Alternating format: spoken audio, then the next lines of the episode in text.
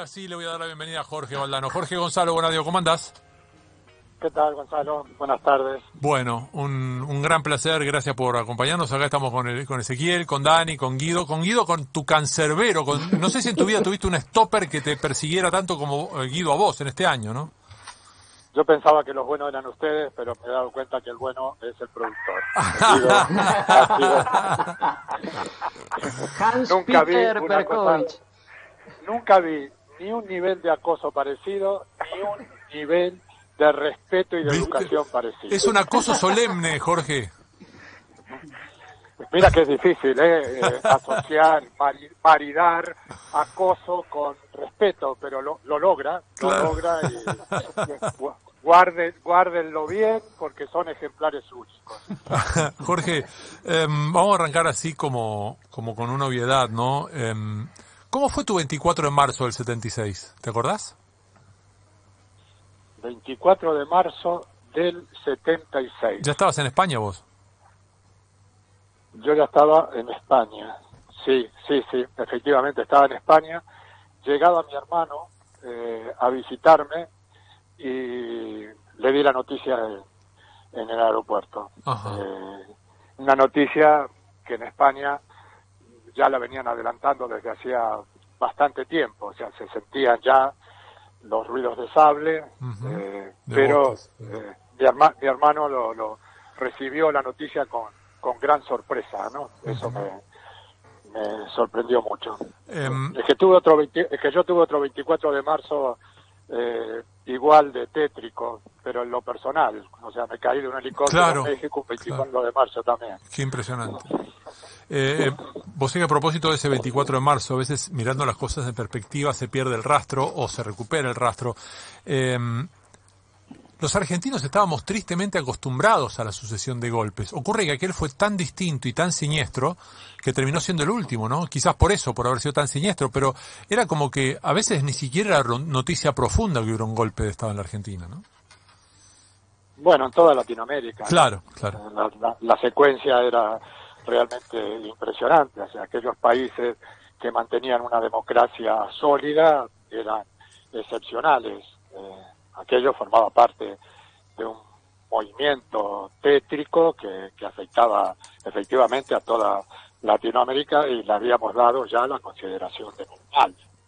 Bueno, pues efectivamente aquello fue tan duro de, digerir que por lo menos eh, dejó el, el camino allanado para que la democracia se mantuviera en el tiempo. ¿no? Eh, te presento un tal Ezequiel Fernández Moore, creo que alguna vez lo has visto en tu vida. Sí, alguna vez lo vi en mi vida, sí. Eh, y siempre lo leo Un placer, Jorge, ¿cómo estamos? Este, Todo muy bien. Bueno, bueno, te, te saco del 24 de marzo eh, y yo ya no sé cuántos partidos llevarás comentando con estadios vacíos. Em, así, a ver, así como Diego dijo la pelota no se mancha, eh, Valdano habló alguna vez del miedo escénico del Bernabéu y esa frase se hizo tan mítica como la pelota no se mancha. Bueno, ¿qué es jugar en este, qué es comentar para vos primero habiendo sido jugador en estadios vacíos? ¿Lo naturalizaste ya? No, ni siquiera naturalicé mi, mi llegada a un estadio. Cada vez que llego a un estadio me parece que es lunes a la mañana, no, no, no domingo día del partido o no miércoles día de Champions. Eh, es una aproximación al, espectáculo triste. Y luego eh, entiendo que para los jugadores debe ser un, un desafío eh, difícil de, de resolver, donde hay que hacer un esfuerzo de concentración muy, muy grande. No todos los partidos eh, son iguales en cuanto a la atmósfera, ¿no? Yo, eh, ya que estoy hablando para Argentina, lo cuento, el día que jugamos la final de la, de la Copa del Mundo, yo me pasé todo el partido repitiéndome, es una final de la Copa del Mundo, esto dura toda la vida. Porque claro, el ruido era raro, no, no, no éramos ni local ni visitante. Había un grupo de argentinos, había un grupo de alemanes, pero había una mayoría de mexicanos, luego salpicado de distintas nacionalidades, gente que había comprado la entrada y que iba a ver a la final con independencia de quién llegara a la final, de manera que había que familiarizarse con, con ese ruido y no sentirse ni local ni de visitante, a mí me, me, tenía un poco desubicado, ¿no? Pues imagínate ahora que no hay nada, absolutamente nada que llevarse al oído, ¿no? Y, y tener que jugar eh, con esa desnudez ambiental debe ser muy, muy difícil. Y hay culturas que las resuelven mejor. No sé, a mí se me ocurre pensar que los alemanes lo tienen mejor mm. resuelto porque son gente mucho más disciplinada. Y los, a los latinos entiendo que puede costarles algo más eh, ese otro fútbol, ¿no? Profe, eh, vamos a vamos a salpicar lo menos posible o a saltear lo, saltar lo menos posible de uno al otro como para que esto sea una charla, así que si querés seguir vos desarrollando después del pase a Dani. No, que pase Dani Arcucci ahí, por bueno, favor. tampoco sé si lo conoce mucho Dani Arcucci, Jorge, pero bueno, no nos tenemos más remedio que pasar por él. acá estamos, Dani, un abrazo muy fuerte. Igualmente, igualmente. Y vos sabés que cuando decías salpicar, este, yo digo, uy, voy a ir con otro tema, pero no, en realidad me da la sensación que todo está conectado desde, desde que comenzamos porque estamos viviendo un año eh, muy especial, donde uno puede hablar de canchas vacías y, de estas sensaciones extrañas, pero hablando de sensaciones extrañas, hace exactamente cuatro meses y un día, eh, yo te vi quebrarte a vos en público como, como jamás te había visto en, ninguna oportunidad, ni siquiera en esa enorme alegría que viviste de ser campeón del mundo, que tiene que ver con otra cosa, pero fue cuando eh, una compañera tuya, una colega, te, te preguntó este, qué te pasaba por la cabeza porque acababa de morir Diego Maradona. Eh, pasaron cuatro meses y, un día y como, como la vida de Maradona es eh, inabarcable y, eterna, parece que fue hace un siglo o parece que fue ayer. ¿Lo pudiste racionalizar? Este, ¿lo, ¿Lo mirás desde otro lugar ahora? Bueno, Diego, digamos, eh, nunca fue fácil de racionalizar. O sea, es un, un personaje que primero entra desde la emoción y después quizás empieza eh, a llegar a, la mente, ¿no? Sí, hay situaciones que son muy, muy, muy difíciles de resolver, por lo menos a, a la distancia, ¿no? Eh, eh, por ejemplo, el hecho terrible de que Diego hubiera roto al final muchos lazos afectivos y el día de su muerte, uno por un lado no sabía a quién darle el pésame y por otro lado tenía la sensación de que el pésame lo merecía el país entero, ¿no? Eh, digamos, es, ese tipo de situaciones a las que Diego nos tenía acostumbrados, que eran paradójicas eh, y que era tremenda, ¿no? Era tremenda como, como, como elección de vida, por decirlo de, de algún modo, ¿no?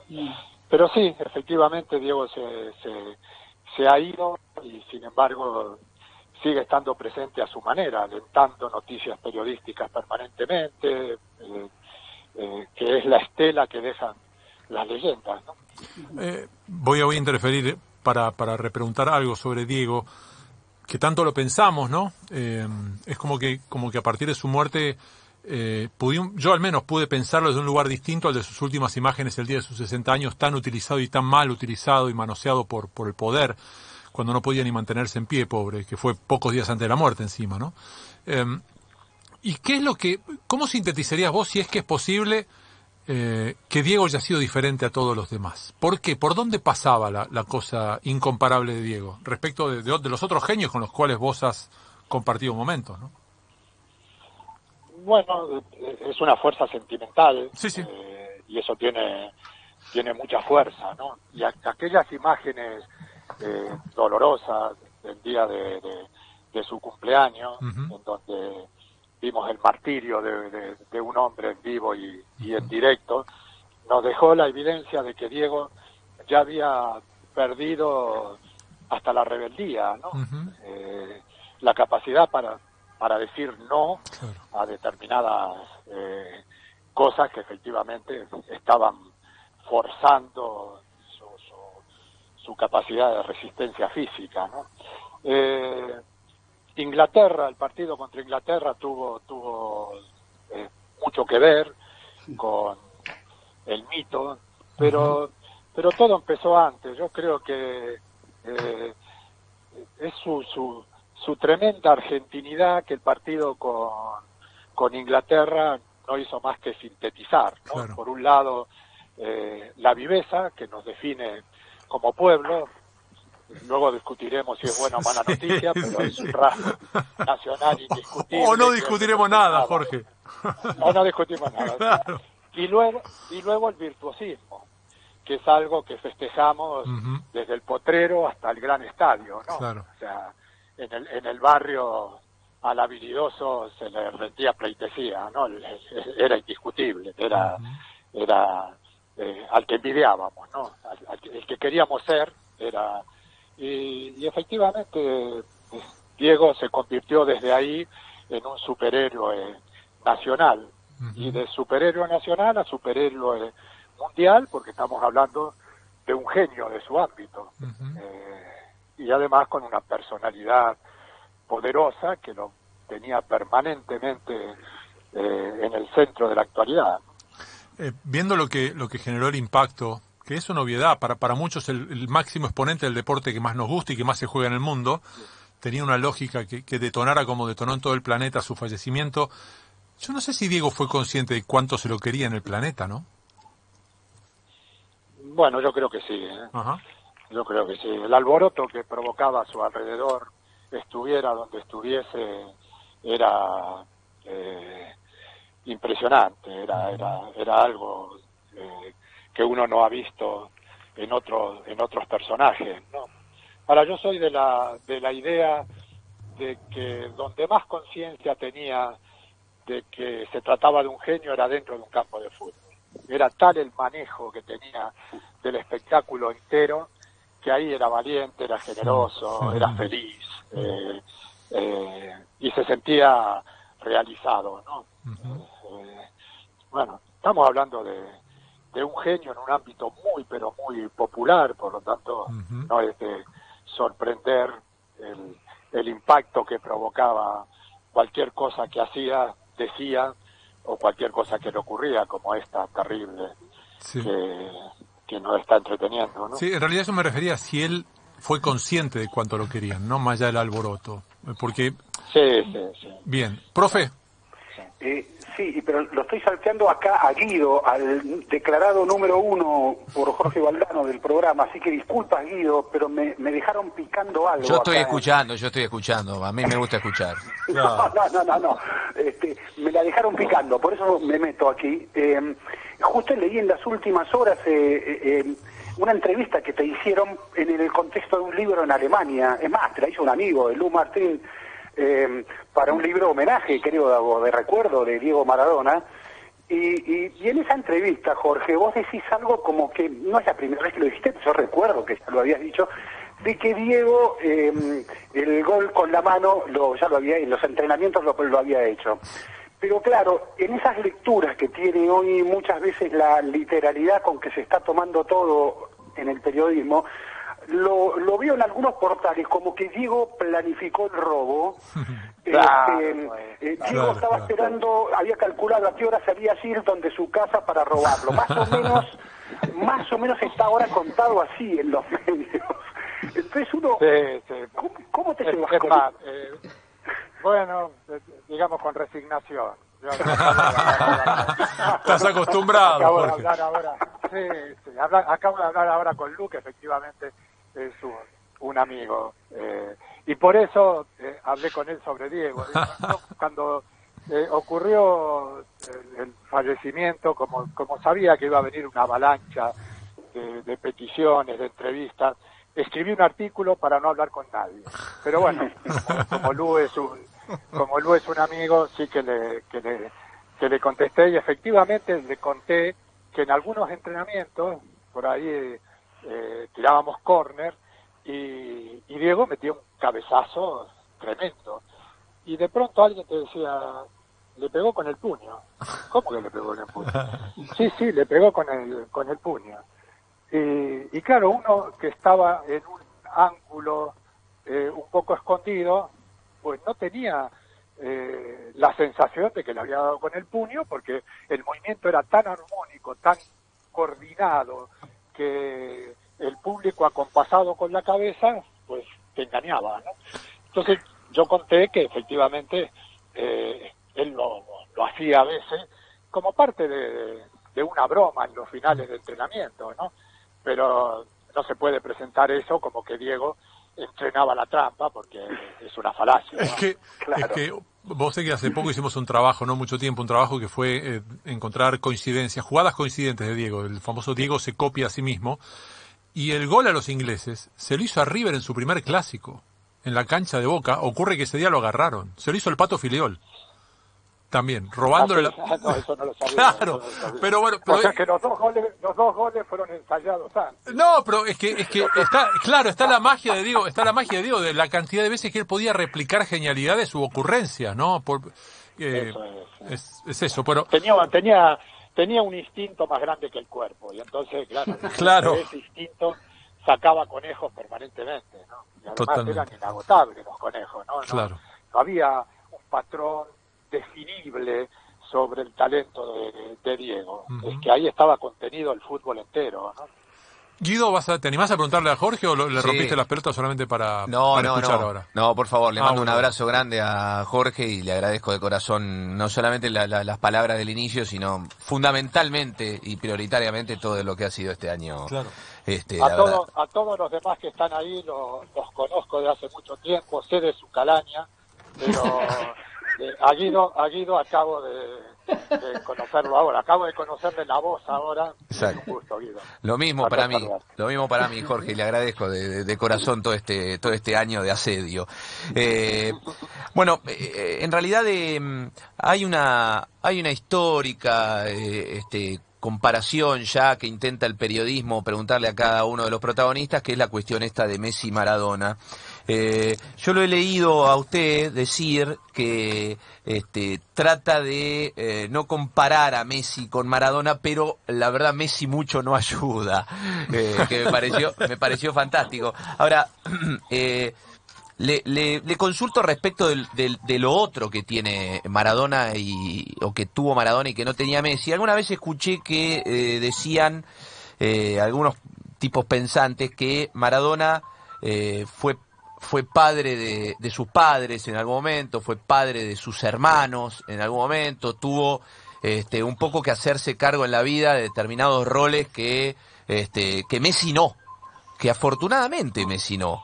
Eh, la distinción entre uno y otro eh, también pasa por allí, por eso en algún caso se dice, bueno, tiene otro, tenía otro carisma, Diego, tenía otro liderazgo, tenía otra fuerza, además de tener, bueno, este, la- las condiciones que ahí alguno sí puede animarse a comparar desde lo futbolístico dentro de la cancha.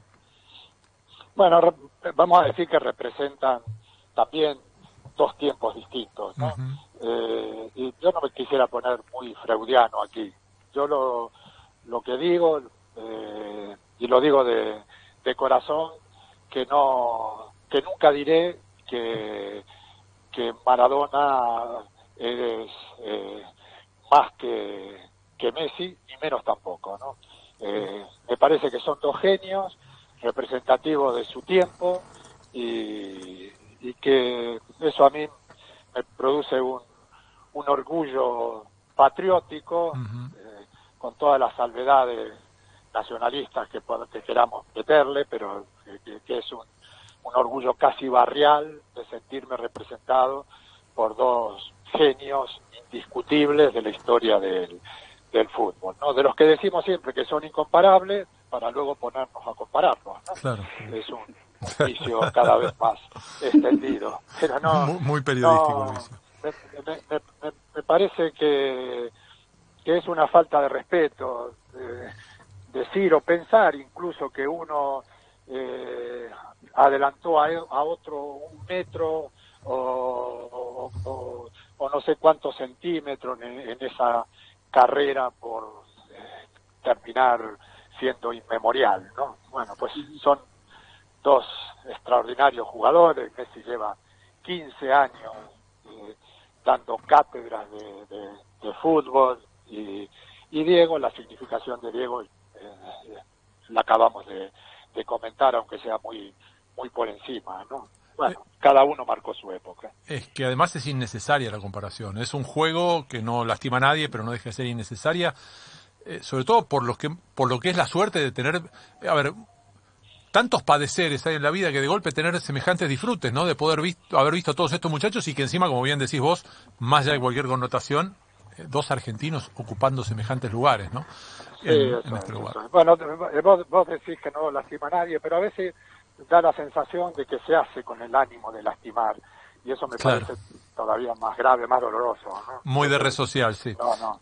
Sí, eh, Jorge, eh, a propósito de Messi, yo tengo una, una, sensación nada más, es nada más que una sensación y me gusta tenerla porque me da placer, me daría placer que así fuera. Que vos hablabas de los 15 años y, y hablamos de, eh, podemos hablar del porcentaje de gol por partido, el porcentaje de pase gol por partido y en todos los casos el, el pico del asombro en mi caso es la cantidad en todos los aspectos, más allá de la calidad que es maravillosa, ¿no?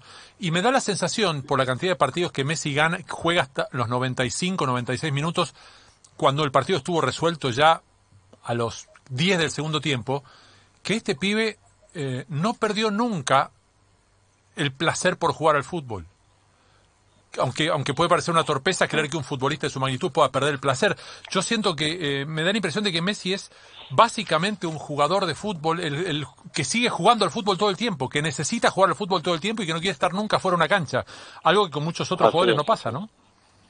Sí, así es, así es. Efectivamente hay estadísticas sobre sus goles, hay estadísticas sobre sus asistencias. Eh, yo tengo una que, que no está medida. Yo creo que es el jugador que más goles metió eh, en donde la pelota antes de entrar pegó en el palo. pero bueno, no lo, tengo, no, no, no, lo tengo medido. No lo tengo medido, pero eh, eh, si tengo que apostar, apostaría porque ha sido él el que tiene un porcentaje más alto de balones que antes de entrar pegan en el palo. Y, y otro rasgo que creo yo indiscutible de su amor por el fútbol es cuando le hacen falta, eh, falta que muchas veces son convenientes para su juego, porque él en los tiros libres eh, es muy bueno, eh, se niega a caerse, quiere seguir con la pelota en los pies, lo agarran de la camiseta, intenta soltarse porque lo que él quiere es seguir con el placer de tener la pelota entre, las piernas. ¿no? Sí, eso desde luego en un fútbol en donde hay tanta eh, bueno actuaciones simulación claro. ah, simulaciones además que ahora eh, enriquecemos ante el bar no eh, con gritos incluso ya que hay silencio ambiental entonces cualquier atisbo de, de, falta es exagerada hasta lo teatral. Bueno pues él no él no, no solo no exagera, sino que, que, pretende seguir en, situación de debilidad porque acaba de ser eh, eh o, agarrado desde atrás o lo que sea. Muy, muy de Ricardo Enrique Bolsini eso, ¿no? A quien vos podías verle que le hagan falta, pero no lo, no, podía, no se caía nunca el tipo, teniendo otro oficio, claramente. Eh, ¿alguien, sí. No, ah, no, no, que entramos seguimos seguimos con los nombres mayúsculos. Claro, pero a ver, es que no, no me parece un tema menor, porque es, es una obviedad necesaria pasar por Maradona, por Messi, pero todos tenemos un fetiche. Ese jugador que nos ha gustado ver independientemente de sus logros o prescindiendo de sus logros. ¿Cuál fue el tuyo, Jorge, si lo tenés en mente? Mm, vamos a ver, es que, es que aquí también juegan otros tipos de, aspectos. Yo soy del pueblo de Armindo Nega. Claro, bueno. Y, y Armindo al que no vi nunca eh, jugar, eh, me autorizó a mí a soñar con el profesionalismo. claro. Mira este, mira este tipo que nació en este pueblo y sin embargo está en River. y entonces cada vez que, que Hermindo visitaba mi pueblo, y yo era muy pequeño, eh, yo lo seguía por el pueblo mirándole las piernas, pensando que el secreto estaba ahí, ¿no? Todavía no había entendido que el, que el fútbol estaba en la cabeza. Claro. Pero el, el, el tema fundamental era que para mí eh, Hermindo era la prueba de que se podía. Eso era Hermindo para mí, ¿no?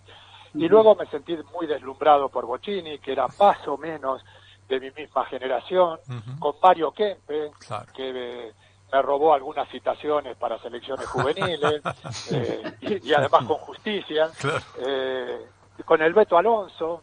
Un día eh, fui a ver a River, estando ya en España, yo acababa de llegar a España, y jugaba a River un amistoso contra el Atlético de Bilbao, y, y, yo fui a ver aquel, aquel partido.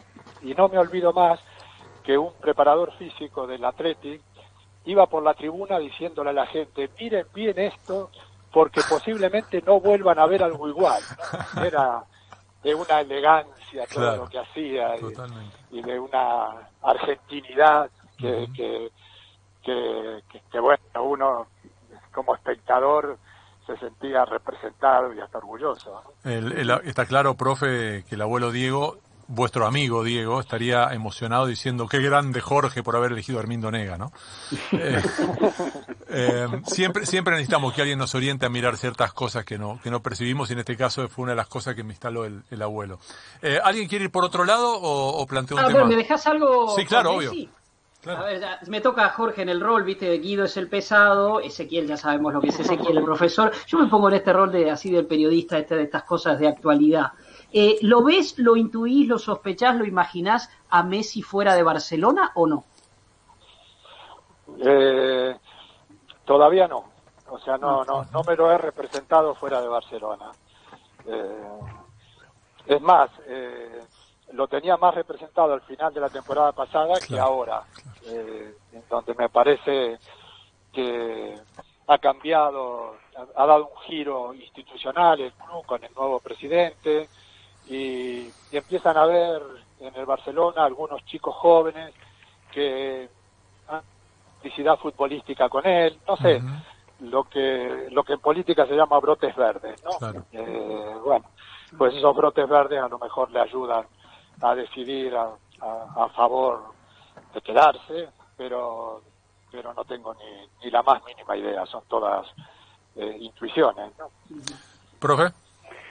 Sí, vos sabés, Jorge, que eh, eh, vi algo de tu entrevista última en tu programa de televisión ahí a, Marcelino, em, sobre todo el momento que, Marcelino, hoy técnico, buen técnico del Athletic, cuenta que su despido de Valencia y lo, increíble que le resultó que lo despidieran de Valencia, la, la situación inédita que vivió, cómo se enteró y cómo se produjo ese despido del Valencia.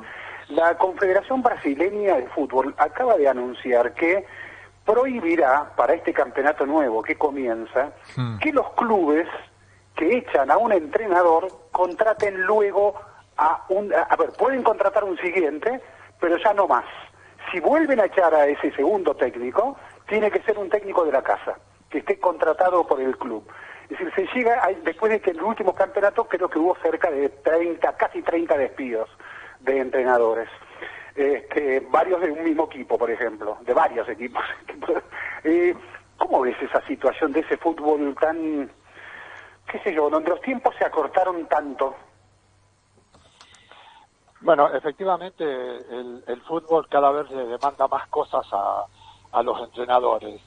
Eh, y, otra cosa que dice Marcelino en, la entrevista que a mí fue de la que más me impactó es que los jugadores cada vez le piden eh, más soluciones, ¿no? eh, y, y eso... Es que es al revés, Jorge, no? claro, bueno, uno está acostumbrado a que sea al revés, ¿no? Que sea el jugador y que le dé soluciones al, al entrenador.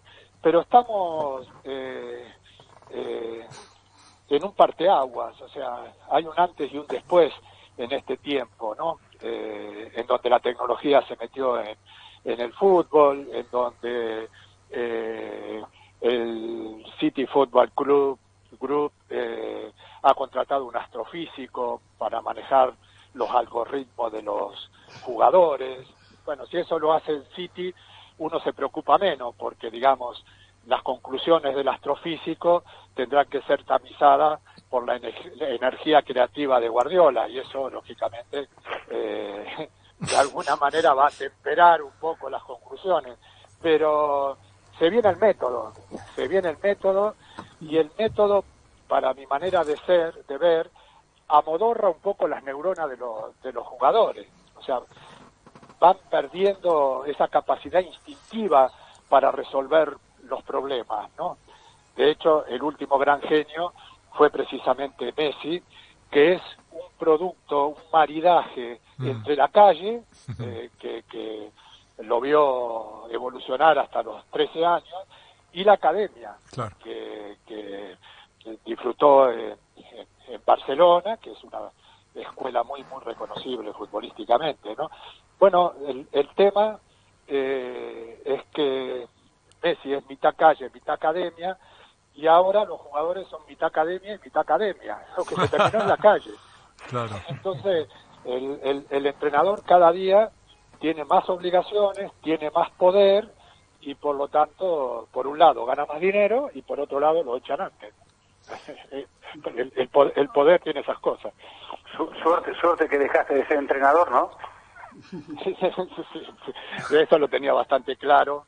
Eh, pero bueno, por otra, por otra, por otras cuestiones. ¿eh? Yo soy una persona más dispersa y entiendo que eh, un entrenador debe poner toda su energía y puede debe alcanzar incluso un nivel de obsesión con respecto al, al fútbol eh, que para mi personalidad no me parecía ni siquiera sana, ¿no? Entonces, bueno, eh, tomé otro camino. Eh, ayer eh, Dani hablaba de, y Guido también desarrollaba una noticia vinculada con el planteo de, del seleccionado Noruega respecto de, las víctimas en la construcción de los estadios en, Qatar. Eh, en una postura muy muy poco frecuente, ¿no? Que un seleccionado nacional. Y, y Dani destacaba que la última vez que Noruega había jugado un mundial había sido en el 98. Me acordé, y no lo mencioné al aire, yo la última noticia que tuve de Noruega jugando un mundial fue un artículo de Jorge Valdano en el que decía que para él hasta el momento Noruega había sido solamente cuatro metros de flow por los hermanos. Eh, claro, en un momento en el que había que hablar bien de Noruega, pues le había ganado Brasil en la primera fase y después Noruega desapareció. No, no, no, no le no pasó absolutamente nada especial eh, con todo eso. Pero bueno, me parece que en estos tiempos en los cuales Noruega empieza a tener algunas figuras de altísimo nivel internacional, eh, me parece de, de cierta relevancia que aparezcan mensajes poniendo algún límite, ¿no? Sí, no, está bien, efectivamente, está bien. Yo, francamente, no, no, no me animo a dar un- una opinión, porque para dar opinión hay que estar informado Claro. y a mí me falta eh, información, ¿no? Pero sí, me sorprendió que haya una toma de, de posición por parte de los, de los jugadores, no sé si por parte de la federación o por parte de los, de los jugadores, eh, que bueno, que de alguna manera intenta darle al, al fútbol una dimensión humana, ¿no? Y efectivamente aquello eran cuatro metros de flow, ahora tenemos dos metros de jala Claro. y, y parece parece suficiente para para sentirnos atemorizados, ¿no? Porque es un poco el Kempes del siglo XXI, es Exactamente. Un tipo de una voracidad descomunal. Impresionante. La verdad, Jorge, que este, eh, esto de hablar de la obsesión del, del entrenador y demás, eh, es imposible no ligarlo automáticamente con Bielsa, pero eh, probablemente tanto Ezequiel como Dani o como Gonzalo o algún otro pueda llegar a preguntarle mejor de esto. Y yo, mm, de manera más vernácula también le pregunto si consume algo del fútbol argentino. Si, si tiene idea de lo que es este fútbol argentino eh, fuera de lo que es la cancha, ¿no? Si es que se- si es que mira algún partido, porque la verdad que el fútbol argentino se, es, caótico este, por todos lados, de la organización, desde el cambio de los torneos, desde bueno, desde lo económico, desde lo, desde lo financiero de los clubes, desde todos lados.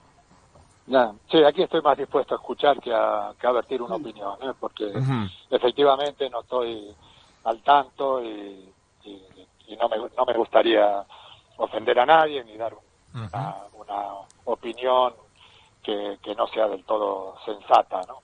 Pero bueno, digamos, veo poco fútbol argentino porque no no, no, no se consume fútbol argentino en, en España en estos momentos, no se televisa ni un solo partido, excepto algunos de Copa Libertadores. Eh, y digamos que soy como, como lo he sido siempre, un, un mejor lector consumiendo que, que, que veedor, ¿no? Eh, de todos modos, hay, hay, hay hechos que, eh, y no te estoy tirando la lengua ni por asomo, Jorge, solamente comparto sensaciones, ¿no? Hay hechos que, que califican per se, y, y en este caso, es el, mero hecho de que, aunque haya sido en un lugar muy caro a tus afectos, el fútbol argentino no haya podido jugar su partido más, el partido más importante de su historia en propia tierra, ¿no? Bueno, eso ha sido una auténtica catástrofe nacional, es una muestra de debilidad eh, política, futbolística, social, eh, y efectivamente nos tiene que hacer pensar a todos, no solamente a los políticos, no solamente a la gente que está en el fútbol, sino a Argentina como sociedad. ¿no? Es uno de esos eh, episodios que ponen a prueba a un, a un país y lo cierto es que salimos de la prueba con una nota muy baja. Dani. Sí, em, al pasar Jorge Guido mencionó como referencia al fútbol argentino a, a Marcelo Bielsa. Este, y, posiblemente de Marcelo sí, por, por seguir la Premier tal vez de más cerca, tengas más información, pero me gustaría preguntarte más allá de, de, la actualidad de Bielsa en, en, Leeds y de preguntarte por el fenómeno Bielsa. Recuerdo tu, tu, experiencia de compartir tiempos con él en la Eurocopa del 96, si no, si no me equivoco, y ahí que pudiste conocerlo bastante, pero todo lo que siguió de Bielsa, hasta ser ubicado como uno de los mejores entrenadores del mundo, para Pep Guardiola el mejor del mundo, eh, aún sin lograr eh, resultados, dirigiendo equipos muchas veces alternativos. ¿Qué, explicación tenés vos del fenómeno Bielsa, si es que tenés alguna? Bueno, en primer lugar debo decir que yo a Bielsa lo conozco desde los 15 años. Claro, claro, recorrimos, juntos las divisiones inferiores de, de Newell eh, y las personas no cambiamos tanto. Aquel chico de 15 años que era muy especial es hoy un entrenador muy especial. Aquel chico que tenía un tremendo rigor ético, hoy lleva ese rigor eh, hasta eh, la máxima expresión, ¿no? Y yo creo que es ahí donde marca una, una gran diferencia en su manera de, entender el fútbol, eh, sin sacarlo nunca fuera del reglamento, con opiniones que nos ayudan a pensar y sobre todo con una pureza ética a la que uno no está muy, muy acostumbrado, ¿no? Dijimos que uno de los rasgos nacionales es la viveza y él es alérgico a la viveza. Eh, y, eso me parece que, que, lo define como, como persona que, que, no, que no siempre sigue la corriente y que, eh, y que es admirable desde muchos puntos de vista. Ezequiel.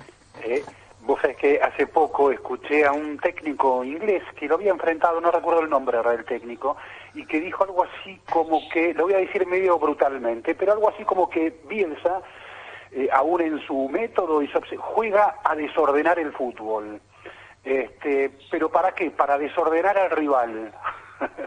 y entonces en ese desorden, en ese caos que a veces se produce en los partidos de los equipos de Bielsa, como él en definitiva tiene un orden en ese caos y termina muchas veces cosechando más de lo que más de lo que podría esperarse.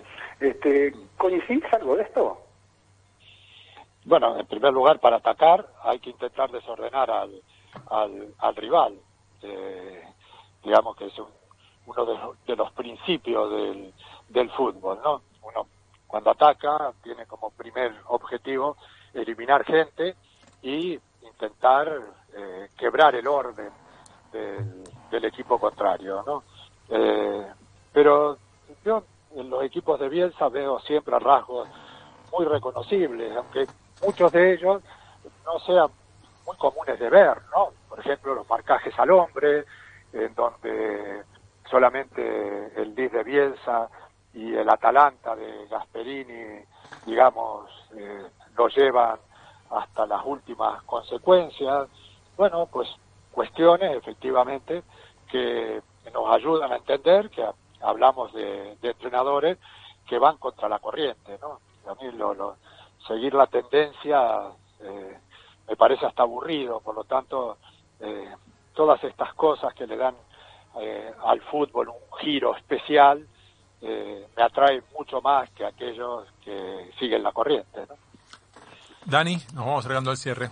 Sí, a ver, Jorge, no es que no, no te escuché eh, tu referencia al, fútbol argentino y, la, profundidad de la información que tenés, pero mira, te voy a contar algo que, me enteré no hace mucho, este, de alguien muy cercano a, Marcelo Gallardo, el director técnico de River, y que es que tiene una, una profunda debilidad por Real Madrid, eh, que de hecho estuvo mucho este, en, los comienzos de su carrera como entrenador, observando que hay cosas en el River Camp que tienen que ver con lo que él vio en Madrid y que tiene una debilidad. Y acá, vos sabés que si se hace una encuesta, me incluyo yo por ahí, si me preguntan, me votan quién es, me acuerdo de lo que dijiste de Marcelino, ¿no? ¿Quién es la figura de River? Este, gana Gallardo, o sea, Gallardo es la figura de River.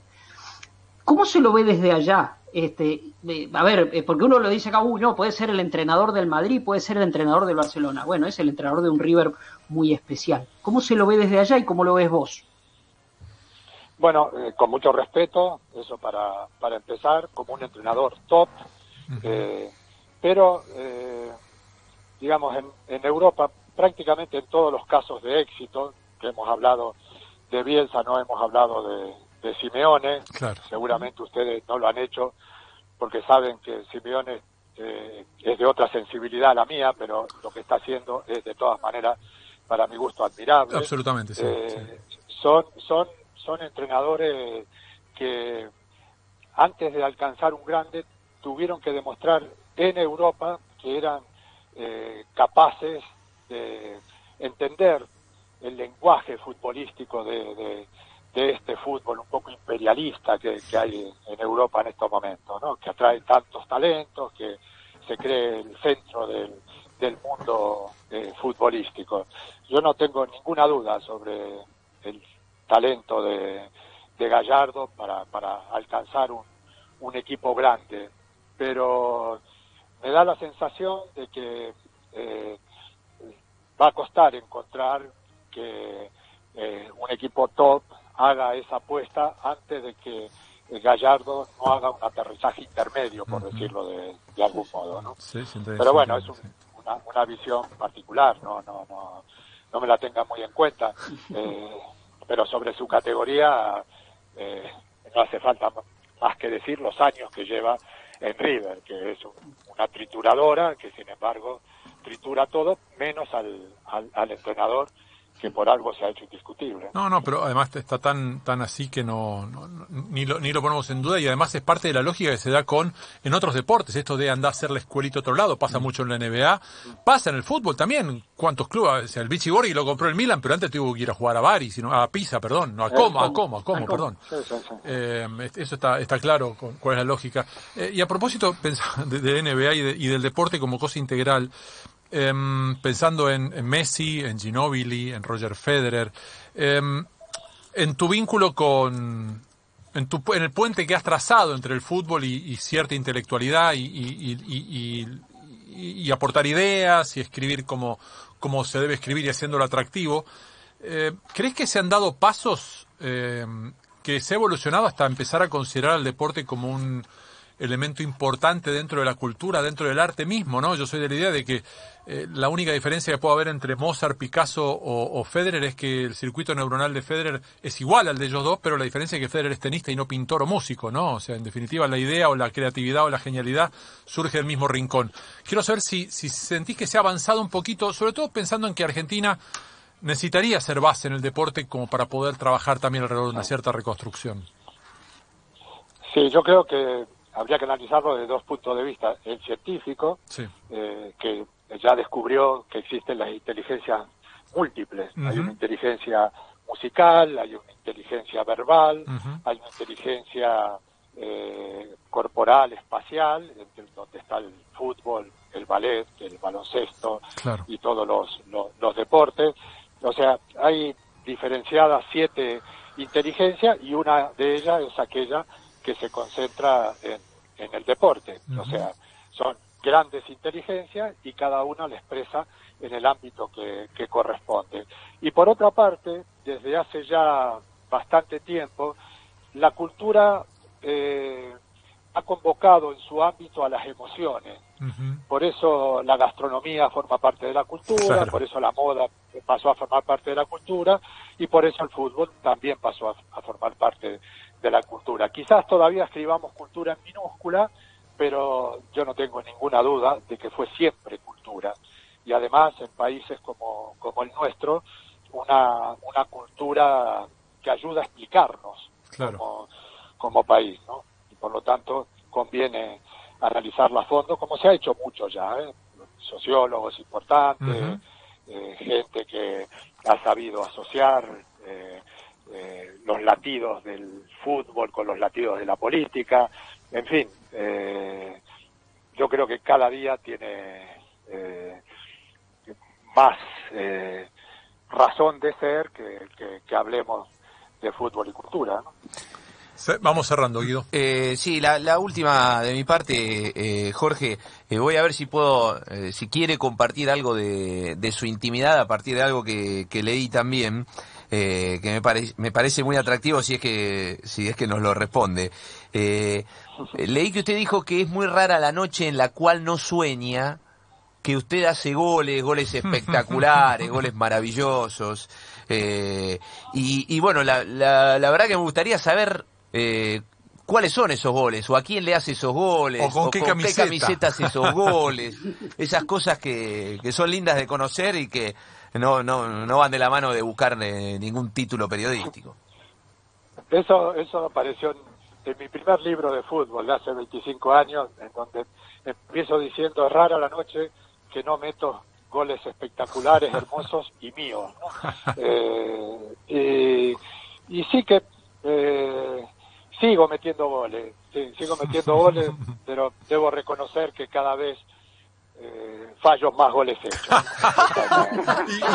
y, pateas cada vez más de cerca, porque ya no alcanza la potencia.